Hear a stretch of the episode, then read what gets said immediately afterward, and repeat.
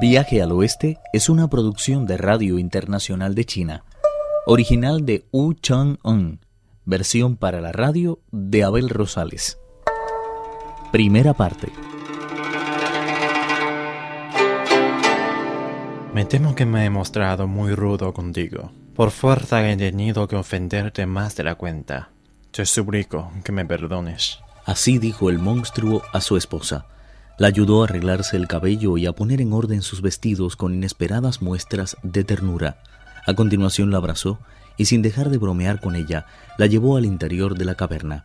Allí le pidió que se sentara en la silla que ocupaba su centro y se disculpó lo mejor que pudo. La princesa era una mujer de carácter muy voluble, y al ver lo sumiso que se mostraba el monstruo, se arrepintió de lo sucedido y le suplicó que aflojara un poco las cuerdas al bonzo Shah. El monstruo ordenó al instante desatar al monje y encerrarle en una mazmorra. Al sentirse solo, el bonzo recapacitó sobre lo ocurrido y se dijo esperanzado. Como muy bien afirmaban los antiguos, la consideración hacia los demás es en realidad consideración hacia uno mismo. Si no me hubiera mostrado amable con esa dama, seguro que no habrían ordenado desatarme.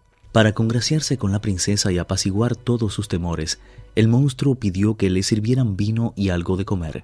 Cuando estaban medio borrachos, la bestia se puso una túnica roja brillante y se ceñó a la cintura una espada dorada. Tú quédate en casa bebiendo un poco más. Cuida de nuestros dos hijos y no dejes de escapar a Ponzosha. Ahora que Mojetán está todavía por aquí, voy a congraciarme con los míos, con tu padre el rey. Mirándolo bien, soy su yerno. ¿Existe alguna razón que me impida congraciarme con él? Mi padre no ganó su imperio combatiendo sobre un caballo, sino que lo recibió en herencia de sus antepasados. Desde que ascendió al trono, ni siquiera una vez ha abandonado las puertas de la ciudad. Además, no tiene a su cargo hombres de aspecto tan terrible y fiero como el tuyo. Si te entrevistas con él, lo único que conseguirás será asustarle y eso no te traerá provecho alguno. Opino, por tanto, que no es aconsejable que vayas ahora a congraciarte con él. Si es eso lo que te preocupa, me transformaré en un tipo guapo y asunto concluido. El monstruo sacudió allí mismo el cuerpo y se convirtió en una persona de aspecto gentil. Sus rasgos eran atractivos en extremo y completaban la indescriptible belleza de su cuerpo. Hablaba con la elegancia de un mandarín y se movía con la gracia de un joven noble. La princesa pareció tan complacida que dijo Es francamente maravilloso, pero debes de tener siempre esto presente. Puesto que mi padre es un hombre que nunca rechaza a sus parientes, todos los funcionarios de la corte, tanto civiles como militares, te invitarán a infinidad de banquetes.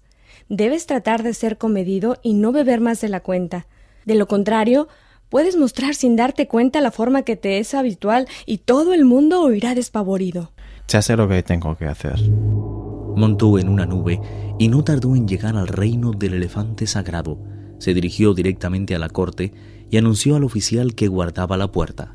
El tercer yerno de emperador solicita ser recibido por su suegro. Le ruego tenga la bondad de anunciarme. El guardián de la puerta amarilla corrió a las escalinatas de jade blanco e informó a su señor. El rey se encontraba en aquellos momentos hablando con el monje Tang. Al oír que se trataba de su tercer yerno, se volvió hacia sus ministros y les comentó sorprendido. Solo tengo dos yernos. ¿De dónde ha podido salir ese otro? De inmediato llegó a la conclusión de que se trataba del monstruo que había raptado a su hija. Temeroso, el monje Tang dijo Es extremadamente inteligente, tanto que es capaz de viajar sobre las nubes y de predecir el futuro. Estoy seguro de que entrará aunque no le dé permiso. Opino que lo mejor es que le otorgue su consentimiento. Así lo hizo el rey, que dio órdenes para que el monstruo fuera conducido ante los escalones dorados. La bestia presentó sus respetos al monarca de una forma tan elegante que todos quedaron gratamente impresionados. Los funcionarios, al ver lo guapo que era, no se atrevieron a considerarle un monstruo. Fiándose de sus ojos mortales, le tomaron por un hombre de bien. El mismo rey, al comprobar lo comedido de sus ademanes, pensó que se trataba de un hombre de inigualables cualidades que le capacitaban para regir con justicia el mundo. Complacido, el monarca le preguntó ¿De qué región eres y dónde tienes establecido tu hogar?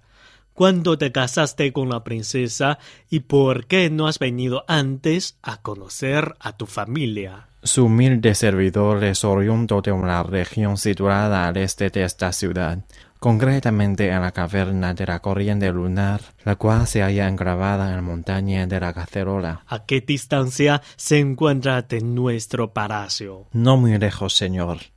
Creo que alrededor de 300 kilómetros. ¿Cómo se desplazó la princesa hasta ahí para desposarse contigo?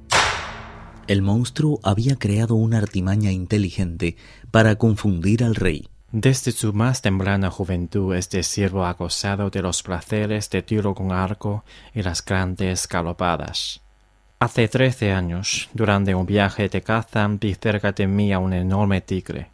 Tenía montaña abajo y llevaba en las fauces a una muchacha. Maté a la bestia con una sola flecha y al reanimar al joven, ni siquiera una sola vez mencionó la palabra princesa. Si hubiera afirmado que era la hija tercera de su majestad, tenga por seguro que no habría cometido la insolencia de casarme con ella sin haber obtenido antes su consentimiento. Ella me hizo creer que era la hija de unos campesinos, y eso me animó a suplicarle que se quedara para siempre a mi lado.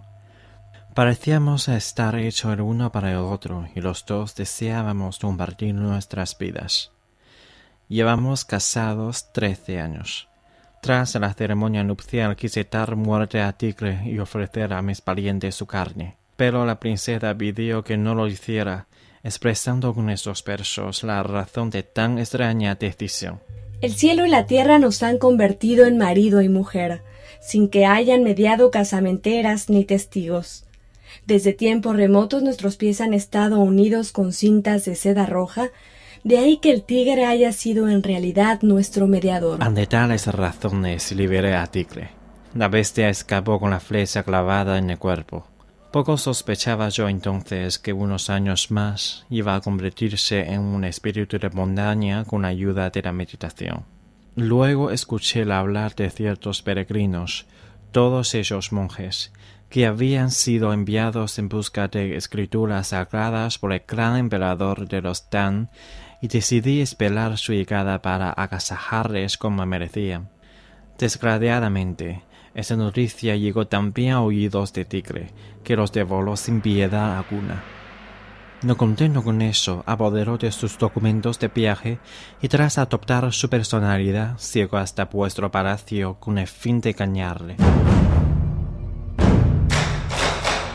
Señor, ese que está sentado junto a usted en un cojín cubierto de brocados no es otro que tigre que arrancó la princesa de su lado hace exactamente trece años.